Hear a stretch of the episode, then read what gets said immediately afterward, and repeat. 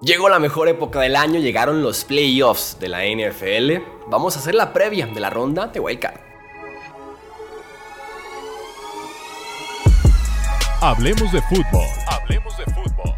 Noticias, análisis, opinión y debate de la NFL con el estilo de Hablemos de fútbol.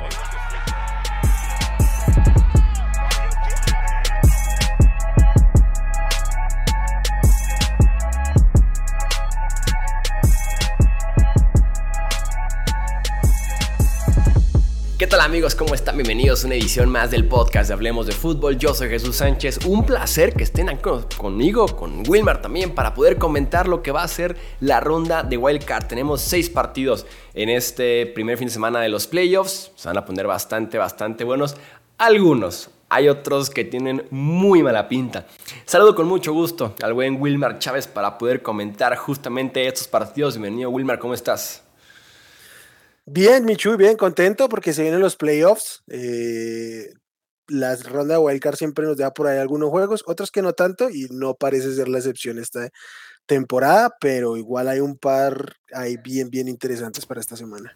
La ronda buena es la del divisional, siempre lo he creído, porque son solamente, son unos partidos, son solamente cuatro partidos, pero son de calidad muy alta mientras que la ronda de Wild Card nos sirve como para quitar a dos, tres impostores que están de alguna u otra forma en postemporada. Tal vez un buen inicio, una buena racha y demás, pero que sí hay mucha diferencia entre un segundo sembrado y un séptimo sembrado, ¿no? Entonces, eso nos ayuda un poquito a ronda de Wild Card para limpiar playoffs y ya el siguiente fin de semana es el que es realmente de calidad. De acuerdo, de acuerdo. O sea, a estas alturas y ahora más con 14 equipos, siempre hay dos que tres uno dice, no deberían estar ahí o, bueno, de alguna manera terminaron llegando, pero todos sabemos que no hacen parte del grupo de los contendientes. A veces uno de esos nos sorprende, pero creo que sí es, es una buena limpia este fin de semana usualmente.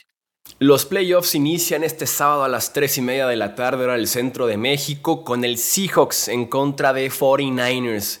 Niners, que es el equipo más enrachado de la NFL, 10 victorias consecutivas en contra justamente del séptimo sembrado de la NFC, que son los Seahawks, no incluyendo en la temporada ya se enfrentaron dos veces, dos victorias para San Francisco, eh, de forma contundente, con algo de comodidad, porque sí hay mucha diferencia, creo yo, entre estos eh, dos equipos, ¿no?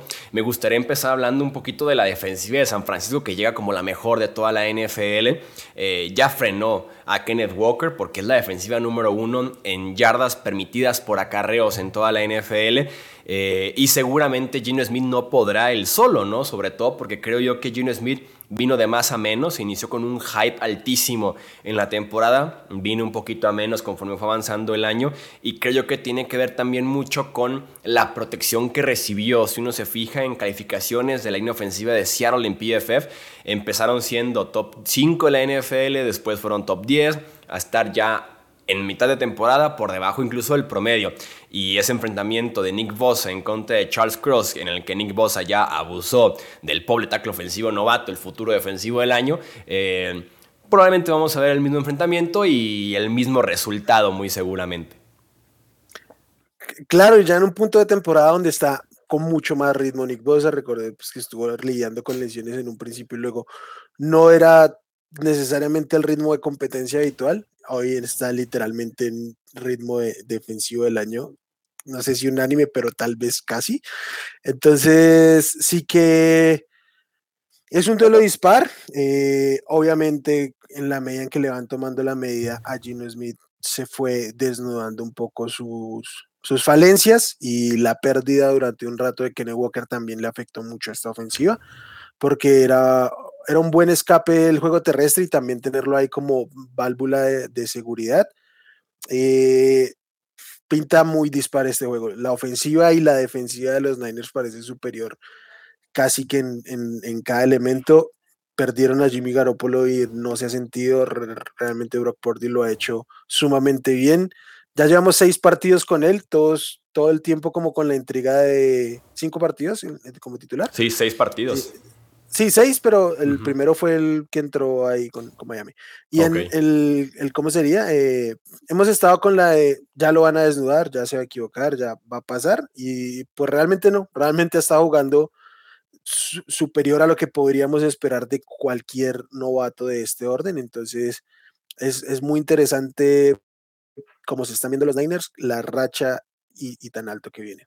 Tengo dos preguntas para aquí debatir con Brock Purdy. Eh, ¿Tienes algún tipo de duda o de miedo al tratarse de su primer partido de postemporada?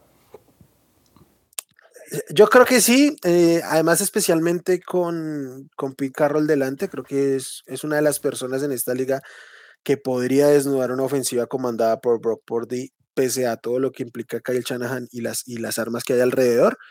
Pero el tema de nervios y el tema de manejo sí que puede pesar ahí. Igual yo creo que puede que haya algunos errores, pero yo pensaría que tienen suficiente para sobreponerse a ello. Eh, creo que llegan en, un punto muy distinto de la temporada unos y otros.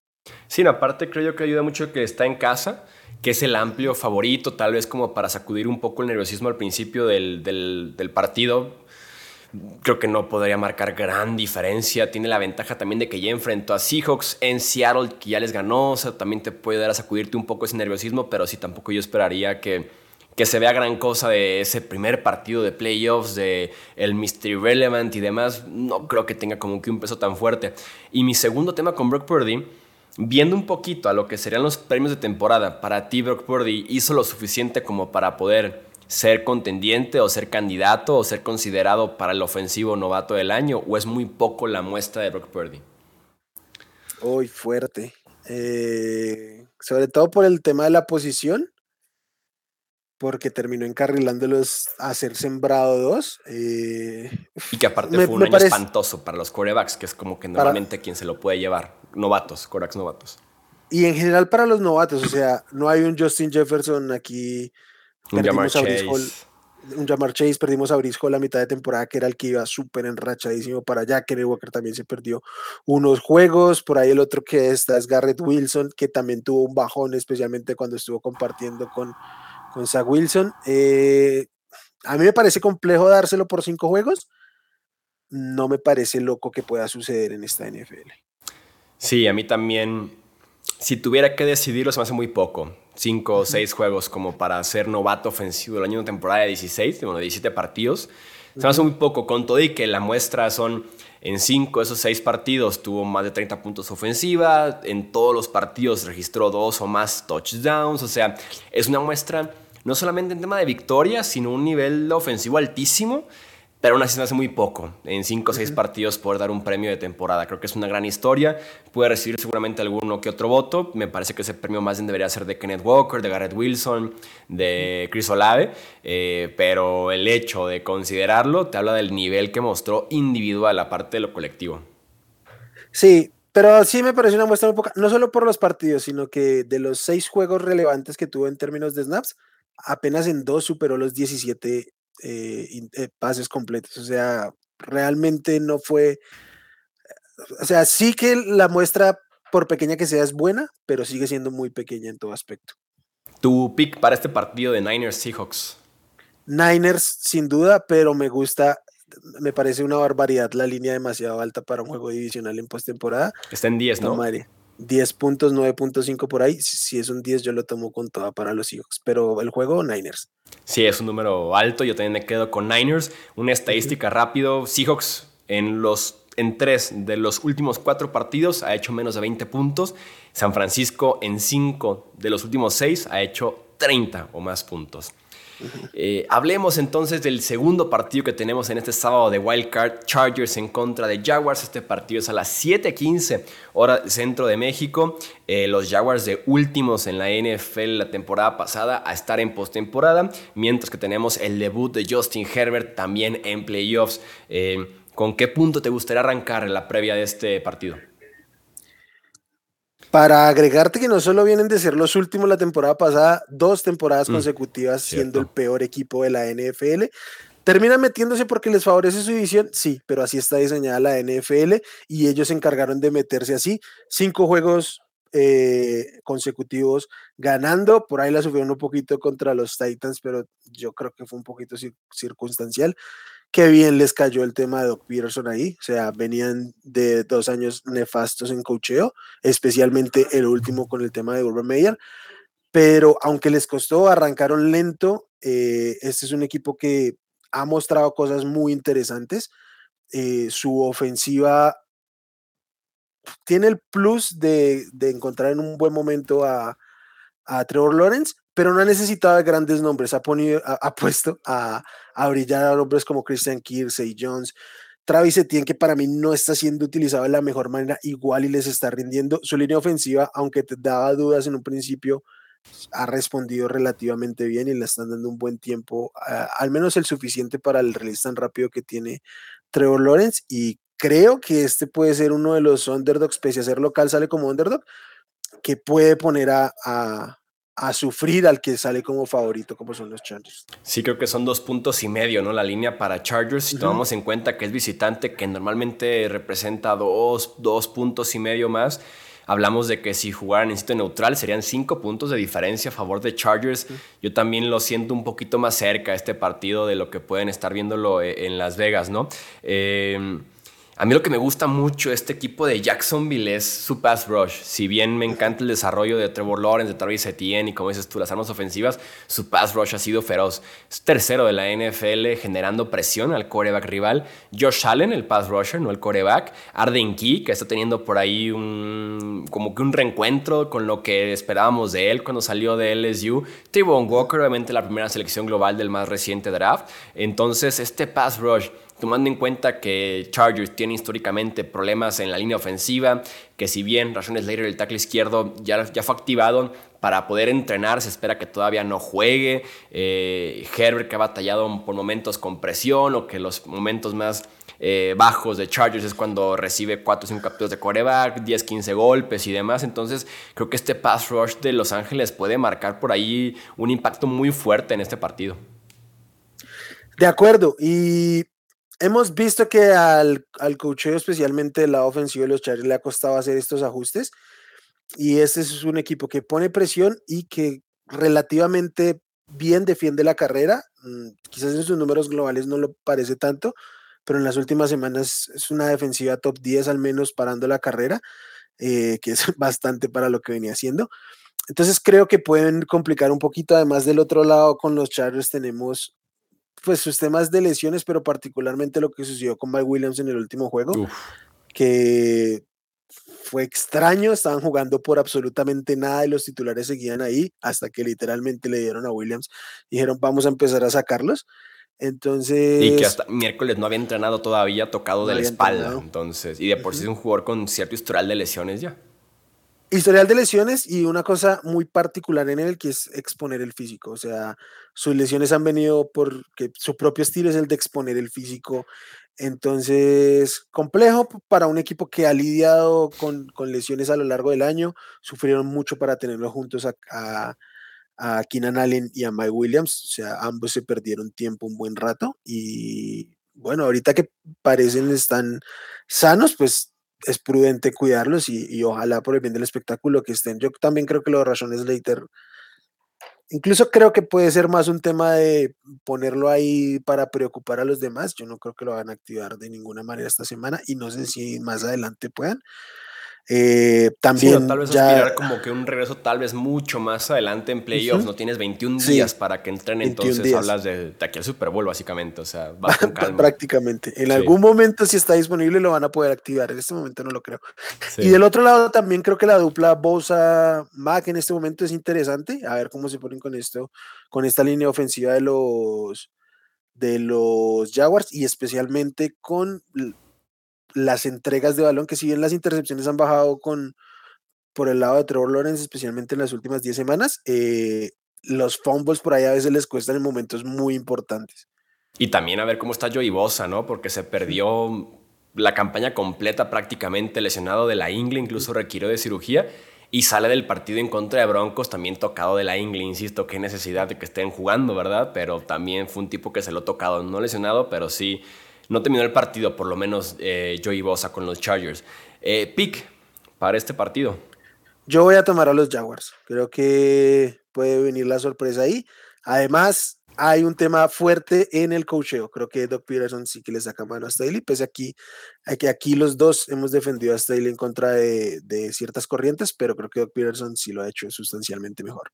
Yo quería aquí ser el que venía con los Jaguars en su pick. Digo, siempre hay una sorpresa, sobre todo en Wild Card. Eh, pues sí, voy con Jaguars también, además de que van a estar de locales y que al parecer sí existe una ventaja de localía ahí en Jacksonville. La gente se aprendió. Leí que esta semana 18 fue la, mejor entrada desde que quitaron ya las lonas que cubrían asientos para disminuir un poquito la capacidad del estadio. Sí. Estadio feo, por cierto, eh, lo conozco, no, no, pregunten cómo ni por qué, pero he ido a ver a los Jaguars y sí, estadio feito. Estadio, estadio feito y mucho frío a pesar de que es Florida. Eh, partidos del domingo. Dolphins en contra de Bills a las 12.05 del mediodía. La gran historia, gran noticia de este partido es que Tua Tongo Bailoa no juega no superó todavía el protocolo de conmociones, tercer partido consecutivo que se pierde por la tercera conmoción que sufre este año, segunda oficial, segunda que sí está registrada. Skylar Thompson será el coreback de Dolphins, ese coreback que estuvo también iniciando la semana pasada en contra de Jets, que apenas tuvo a anotar tres goles de campo en ese partido. Lástima porque en semana 15 tuvimos un partido muy bueno entre Bills y Dolphins en Buffalo, que quedó 32-29 a favor de Buffalo, que se definió en la última jugada del partido con un Tua que tuvo un buen partido. Eh, la línea con la duda de Tua estaba en 10 puntos. Me parece que ya con Tua oficialmente descartado debería estar más alta porque no hay chance. Apenas hubo el anuncio, se brincó, en ese momento ya está en 13 puntos. no hay chance. Yo, yo personalmente creo que se puede andar quedando corta esa línea. Sé que es un juego de playoff, sé que los Dolphins tienen armas muy importantes, pero no, Skyler Thompson realmente es que no aporta pues prácticamente nada a este equipo. Mm, tiene, tiene más intercepciones este año que partidos iniciados.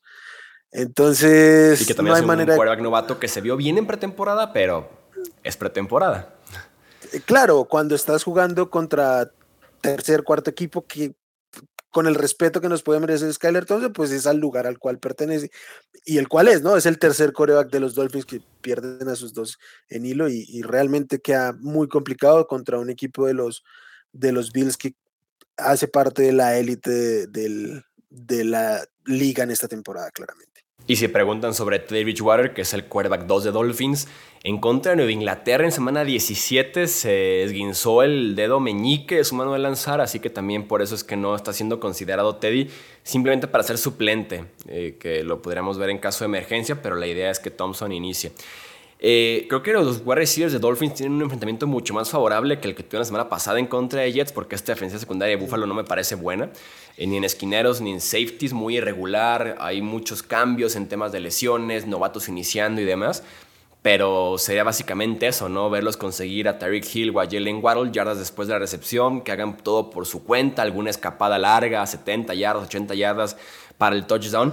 Pero es que son chispazos de los que no puedes estar dependiendo constantemente en un partido de playoffs y que, insisto, eh, no hay chance. Es un día de campo para Búfalo, sobre todo también en casa, jugando ese partido de playoffs en casa.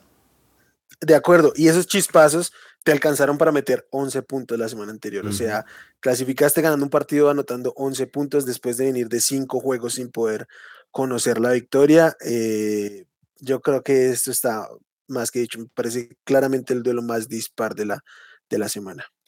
Sí, así es. A ver, que, a ver cómo le va la ofensiva de, de los Bills también en contra de esta ofensiva de Miami, pero sí, pues vamos los dos con Buffalo.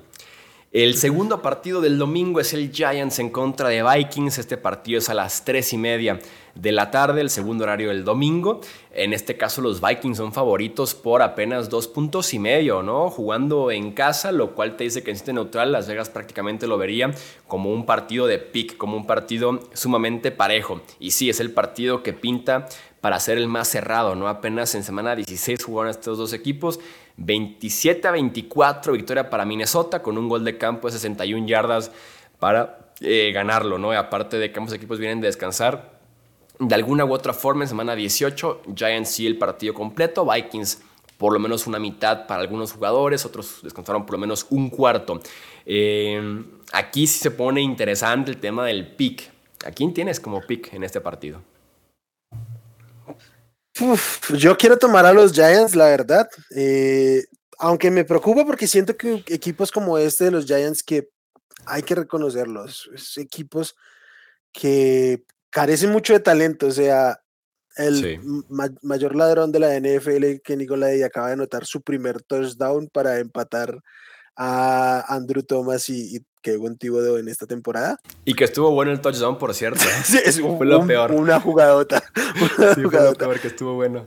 Entonces, cuando ves que realmente no no hay, mayor referencia en el cuerpo de receptores, es un equipo que se recuesta muchísimo en, en Saquon Barkley, es el, equipo, el tercer equipo que más yardas eh, promedia vía terrestre. Eh, su defensiva sí que ha podido mantener los juegos cerrados, pero definitivamente al momento de hacer puntos le puede costar. Entonces creo que me cuesta un poquito, me, me gustan los Giants, eh, pero obviamente por ese por eso cuesta, porque del otro lado lo que hay es talento. O sea, Dalvin Cook, que si bien creo que no ha sido su mejor temporada, pues sigue produciendo.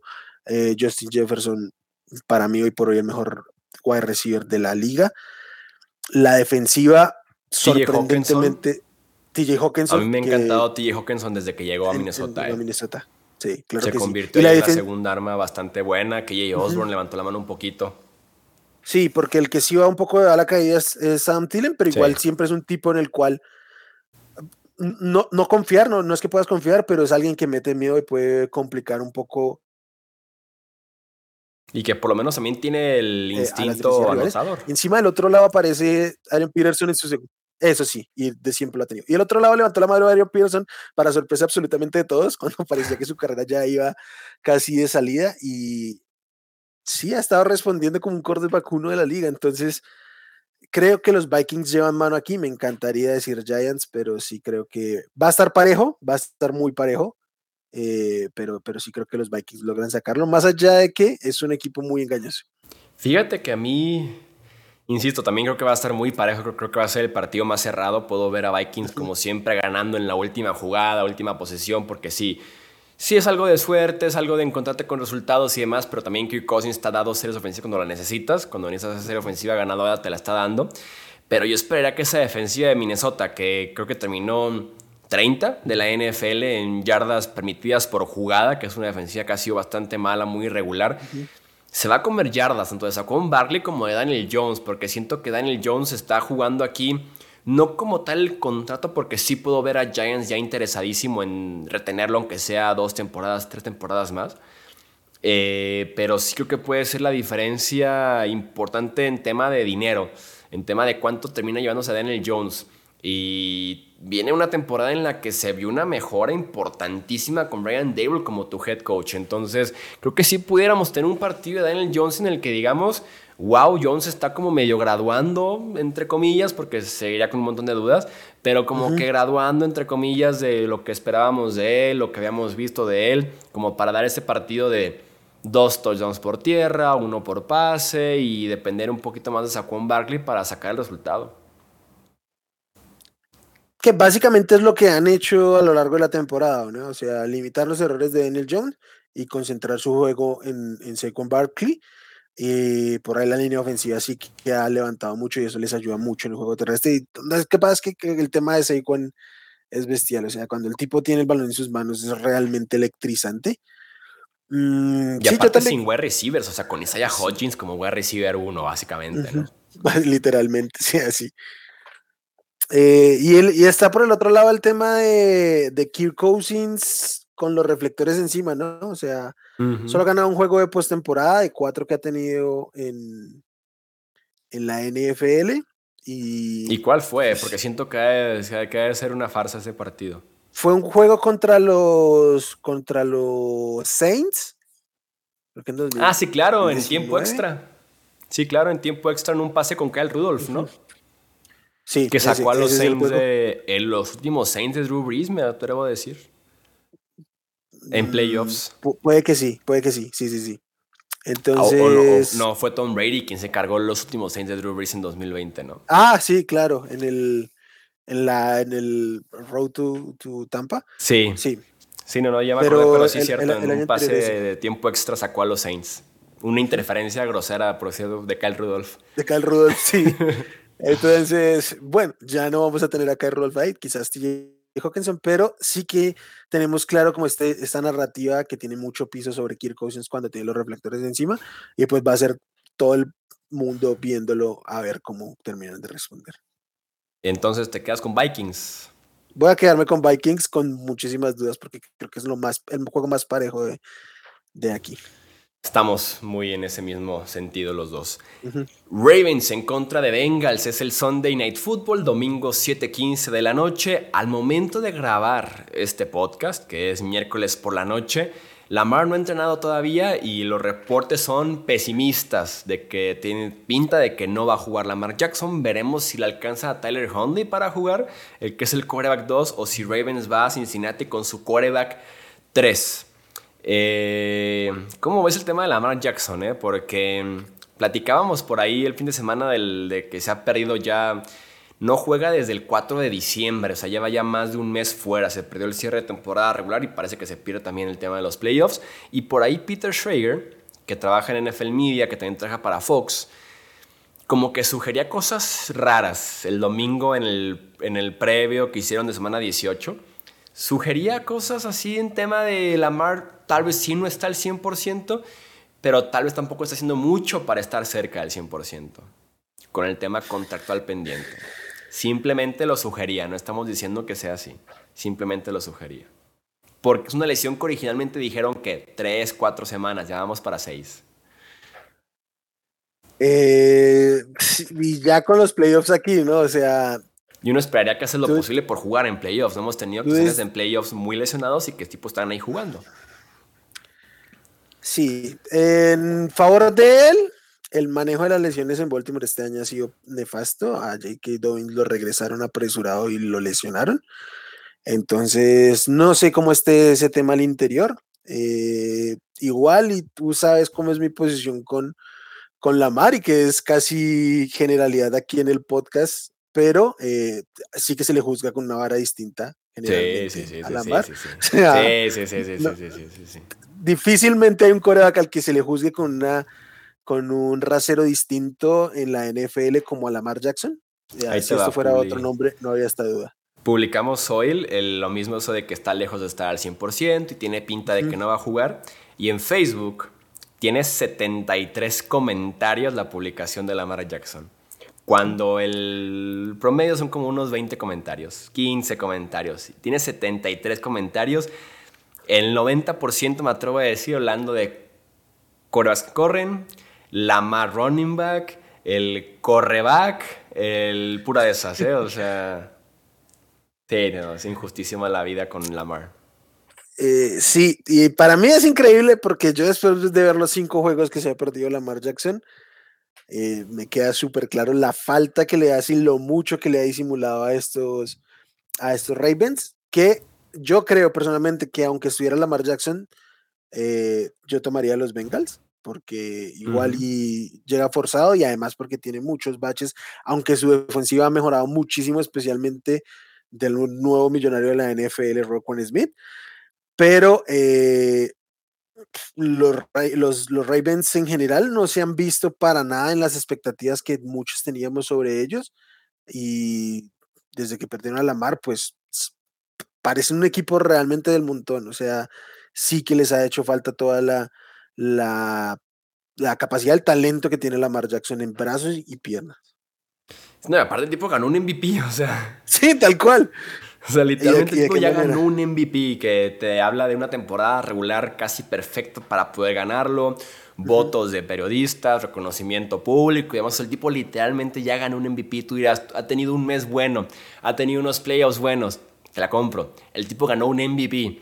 Ya guiado desde novato, guió a Ravens a playoffs. Aquí están otra vez en playoffs. Y en efecto ha sido un desastre Ravens sin el, en el cierre de temporada. Entonces, que de alguna forma, no sé si te ha pasado, me decepcionó un poco a mí Tyler Hundley, como que lo tenía en una estima de ser de los mejores suplentes de la NFL y este año ha sido lamentable Tyler Hundley. O sea, ha jugado mm, decente, por debajo, pero yo sentía que era un tipo que te daba un nivel bueno cuando entraba y no ha sido así del todo este año, a pesar que también han sido un equipo muy lesionado, sobre todo a la ofensiva. Sí, yo tampoco le caigo mucho a él porque o sea, veíamos a Lamar sufriendo un poco cuando estaba ahí, porque no tenía receptores. Hubo un momento en que finalmente su receptor uno terminó siendo de Marcus Robinson. Entonces, puede ser un buen suplente, pero cuando eres un buen suplente necesitas un buen entorno para, para estar ahí. No puedes salir y cargarte el equipo en hombros como lo estaba haciendo el, el titular. Y entonces, creo que es un tipo que puede rendir, pero no en las circunstancias en la cual lo pusieron esta temporada. Entonces, sí, igual creo que el entorno es un poco injusto para castigarlo que el enfrentamiento tiene también buena pinta cuando lo ves de la ofensiva de Cincinnati en contra de la defensiva de Baltimore. Esta ofensiva de Baltimore ha estado jugando muy bien desde que llegó Roquan Smith, que le acaban también de pagar su contratazo. Eh, eso nos puede, creo yo, dar un tema bastante interesante de, ver por lo menos el domingo, eh, de cómo pudiera verse Joe Burrow, que viene una semana 18 en contra de este mismo equipo, en el que estuvo muy off, en el que estuvo muy inconsistente con su precisión y demás. Eh, creo que pudiéramos ver un tema interesante de enfrentamiento este, a pesar de que creemos que el resultado pues, va a ser decantado para Cincinnati. De acuerdo, sí, pero va, más por, por, otro lado, para, ahí para terminar, desde que mientras estuvo Lamar, solo en un partido no llegaron a los 18 puntos. Eh, aquí estoy, no estoy incluyendo el partido en que se lesiona porque estuvo muy poquito. En los otros seis juegos, incluyendo donde se lesiona y donde no estuvo, nunca llegaron a 18 puntos. Entonces, el impacto en la ofensiva de, la es, muy drástico. En cambio, los Bengals del otro lado vienen muy bien.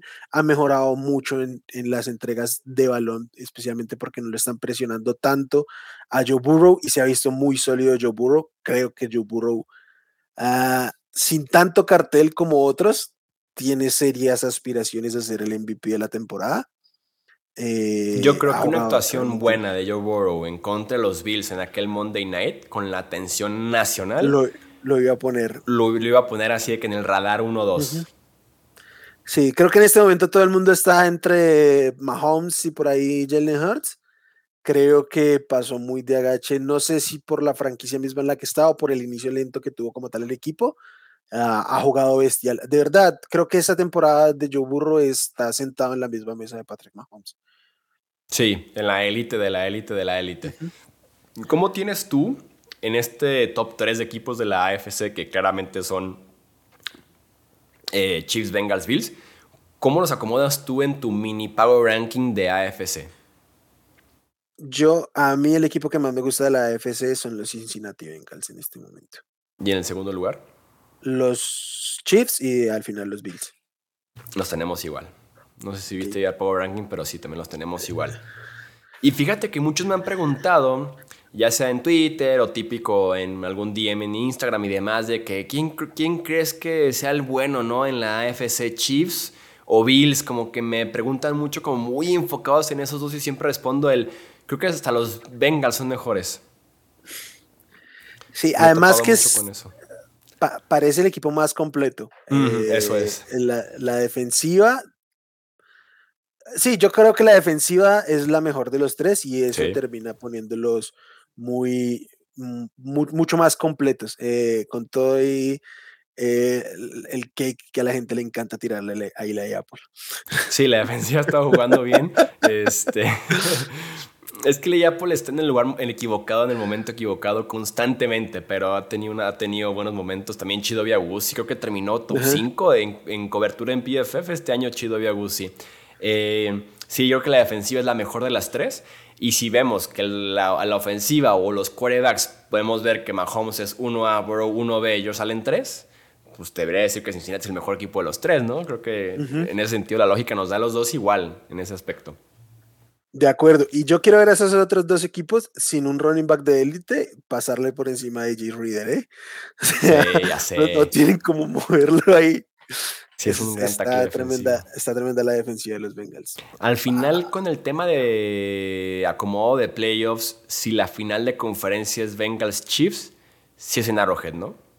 Sí, es en Arrowhead. La única manera en que es en campo, campo neutral es el Chiefs Bills. Eh, igual el partido divisional, si es Bills Bengals, será en Buffalo que a mí esa particularmente es la que no me gusta, creo que ese debería ser en, mm. en campo neutral. Sí. creo que eso era lo que más ofendido tenía a los Bengals, más allá del tema del sorteo y lo que sea con, con Baltimore. Eh, perder la oportunidad de jugar el divisional en Cincinnati, creo que sí, o en campo neutral al menos, creo que era lo que más rayado los tenía. Fíjate que no había pensado en el divisional. Todo el tiempo estuve como con la idea de la final de conferencia americana.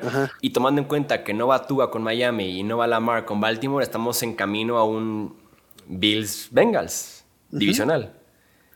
no, es eh, por no. es por nada, pero si Bills, si Bills tuviera un poquito de decencia, es como para renunciar a ese partido, ¿eh? ¿Al, ¿A la localía? A la localía. Eh, un poquito, ¿eh?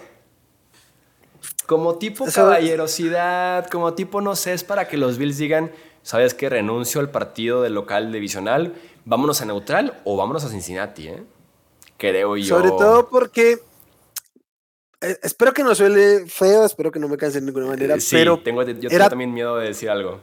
Era tu jugador, o sea, entendemos que todos nos pusimos muy mal ese día, pero estás sacando ventaja de algo que te pasó a ti. ¿Sí? Y Bengals eh, cooperó al 100% al, y al 100%, o sea. Como debían de eh, cooperar. Lo, lo, que sucedió esa noche es enteramente de aplaudir de ambas partes, pero sí que el mayor compromiso era del lado de los Bills. Y, y que termines indirectamente y quizás tácitamente sacando cierta ventaja del tema, es un poco, no termina de cerrar con el entorno de fair play que se vivió ese día. Gran forma de ponerlo en palabras. Sí, estoy de acuerdo, estoy contigo, ¿eh? Estoy contigo. Entonces sí, yo, yo creo, y, creo, creo que era un tema que ya quizás debieron haber, haber conversado antes. Entiendo que por ese lado iba la molestia de los, de los Vengas, porque a la hora 20 los, los Chiefs ganaron en el campo su derecho a ser el sembrado uno. Ah, hubiera pasado lo que hubiera pasado en el otro juego, terminó siendo irrelevante para esa decisión puntual. Pero los juegos eh, Bills, eh, Bengals, sí, sí que quedaron ahí entredicho. Sí, sí, por lo menos un neutral hubiera estado bien. O una moneda, a ver quién lo recibe. Al final de cuentas, ¿no? Como una moneda para definir el ganador de ese partido, que es el que hubiera recibido el divisional. Sí, tal cual. Sí, fíjate que sí. Eh. En fin, este, vamos los dos con los Bengals entonces. Sí. Y para cerrar la ronda de Wild Card tenemos el Cowboys en contra de Buccaneers en Monday Night Football, lunes 7-15.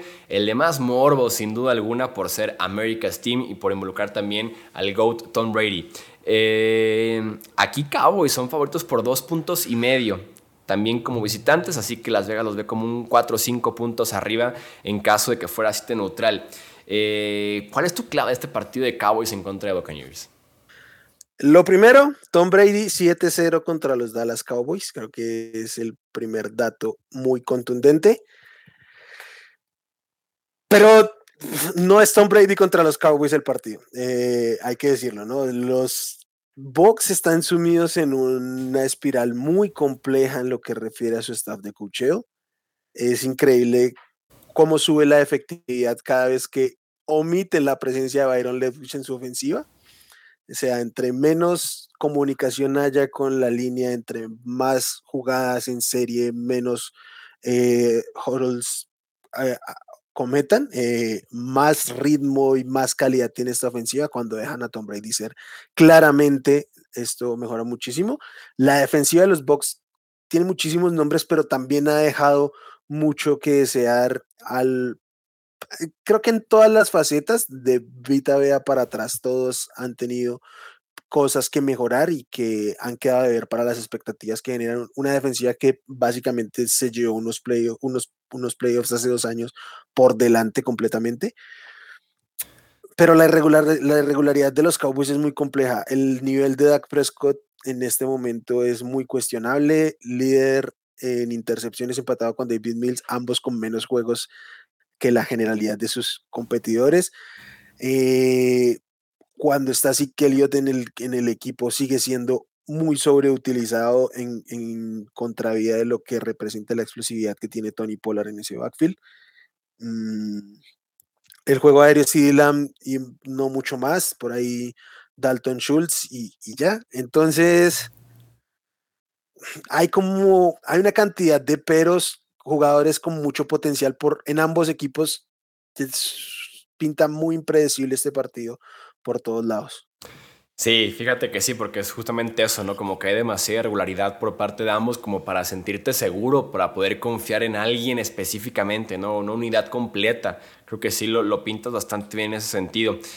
Yo el nivel general de Dak lo definiría como bueno, pero sí muy errático, como muy montaña rusa, porque hemos tenido buenos momentos por parte de Dak, partidos completos buenos, pero también momentos muy bajos y sobre todo hemos tenido ya dos semanas consecutivas, que son las últimas dos, que Dak ha jugado pésimo. O sea, fue el Thursday Night en contra de Titans y ni se diga el partido en contra de Commanders, que es para quemar esa cinta de juego en la historia de los Cowboys. Entonces, si tomamos en cuenta que creo que esa defensiva de Tampa Bay sí puede hacer ruido estos playoffs, porque tiene las piezas todavía, tiene ya la salud en la defensiva secundaria, con Anton Winfield de regreso, con Sean Murphy Bunting de regreso, eh, Carlton Davis también está ya de regreso, entonces creo que esa defensiva secundaria y en general también la defensiva con el pass rush y demás, Vita Bea jugando ya también de regreso y demás, eh, creo que puede ser lo suficientemente buena como para mantener este partido cerrado y yo bien pudiera imaginarme que ambos equipos están por debajo de 20 puntos este, en este partido, un cuarto cuarto en el que lleguemos 10-7, 10-3, 9-13, una cosa así. Eh, pero es que no se puede confiar nada en la ofensiva de Tampa Bay. Fíjate que me ha gustado lo que, lo que han involucrado recientemente a Chris Godwin. Siento que como que por fin es Chris Godwin de regreso. Pero mucho juego corto y también ese juego corto entre que desespera, entre que no va a ningún lado. Y el mejor partido de Brady es cuando lanza largo, ¿no? En contra de Panthers hace dos semanas con Mike Evans. No es coincidencia, creo yo. Es increíble que tenemos en la imagen esto de que la, la ofensiva de, de los Bucks está muy concentrada. Primero, en juego terrestre, especialmente en primeros downs, la sobreexposición del juego terrestre es, abrumadora. Y en pases cortos, pero Tom Brady es el líder en air yards de la, de la liga. O sea, eh, air yards para quien lo tenga ahí, o sea, las, las yardas que vuela el balón, sea o no completo, hasta donde vuela y quitando las after catch. Eh, ¿Qué podemos ver aquí? Pues que fallas tus dos primeros downs y luego mete el bombazo. Entonces es como la falta de recursividad y de variación en la ofensiva que no, no parece liderar por ningún lado. Tanto Chris Godwin como Mike Evans se vieron muy subutilizados a lo largo de la temporada. Eh, tampoco terminan de quitarle el backfield al, a Lenny Fournette y su sobrepeso del año. Entonces, eso deja muchas dudas. Peso, ¿verdad? Todo el tiempo se vio gordo. es como gordo y, y, lentísimo. O sea, como que tú lo ves correr y dices, no parece ser capaz de mover su propio cuerpo. Eh, está mal que yo lo diga, pero yo no soy jugador de fútbol americano, entonces... a ti no te pagan 12 millones por temporada. exacto, entonces Dicho esto, y con Tom Brady, Tom Brady en los comandos, a mí me gustan mucho las opciones de los Bucks para este partido. Yo creo que es, los Bucks son uno de los equipos impostores en esta postemporada, pero que no va a ser esta semana en la que los limpien. Creo yo que en ese sentido hay como un sobre respeto a Tom Brady y digo, pues no es poca cosa, ¿no? O sea, ¿Cuántas veces no ha venido Tom Brady a callar personas por no respetarlo, por no darle su lugar, sobre todo en postemporada o en partidos cerrados? Pero es que siento que este año son demasiadas trabas, son demasiados obstáculos para que Brady los pueda superar él solo. O para que la magia de Brady, o para que el respeto de Brady en playoffs, su experiencia y demás, como para que en algún punto no alcance eso. Aún así no, aún así no quiero dudar en ese sentido. Yo, o sea, yo. estoy yo estoy de acuerdo con lo que acabas de decir, pero creo que ese escenario va a ser en el divisional cuando se enfrente con Filadelfia o con, o con los Niners. ¿Crees que, Tampa gana este partido? Eh, yo creo que, que, Tampa gana este partido, particularmente porque los, los Cowboys no me generan ningún tipo de, de seguridad y creo que en, en, medio de las dudas que ambos tienen, sí que puede pesar esta experiencia, no solo de Brady, sino del roster en general de los, de los Bucks, pero pues especialmente Tom Brady, cuya mayor capacidad en este momento, como lo ha sido a lo largo de su carrera, es pues esta entereza y esta capacidad de, de la, inteligencia, la experiencia y todo, más allá de sus capacidades físicas, que sí que se ha visto disminuido en términos de la ejecución, es, es innegable, pero por todas estas intangibles que tiene, creo que incluso a veces lo pasamos un poco por alto.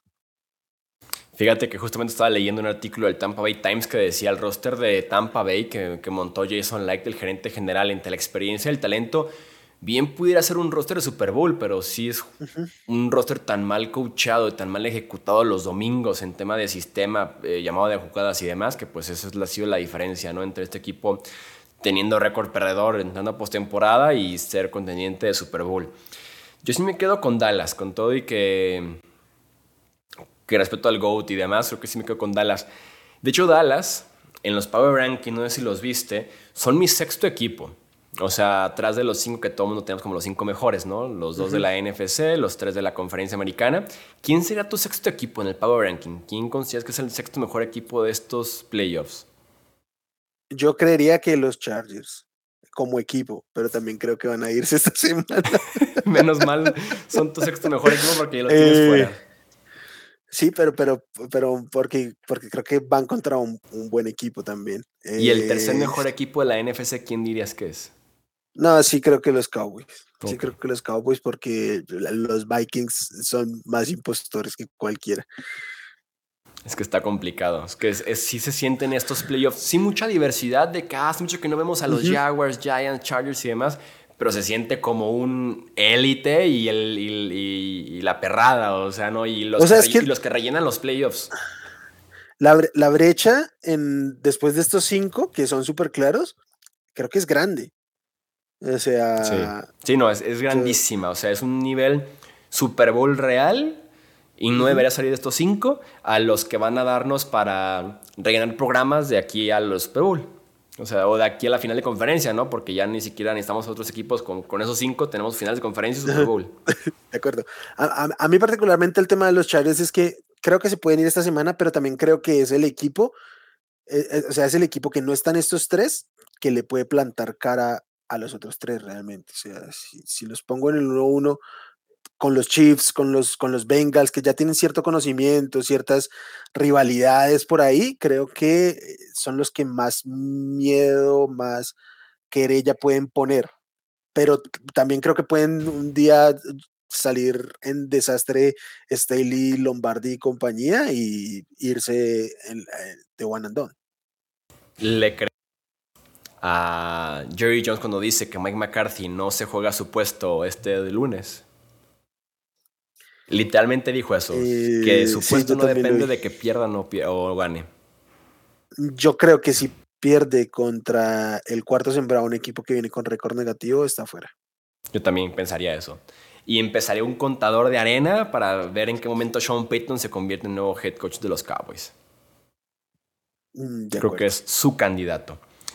Pero bueno, hasta aquí. Candidato de todos. de, de Cowboys y de 20 más.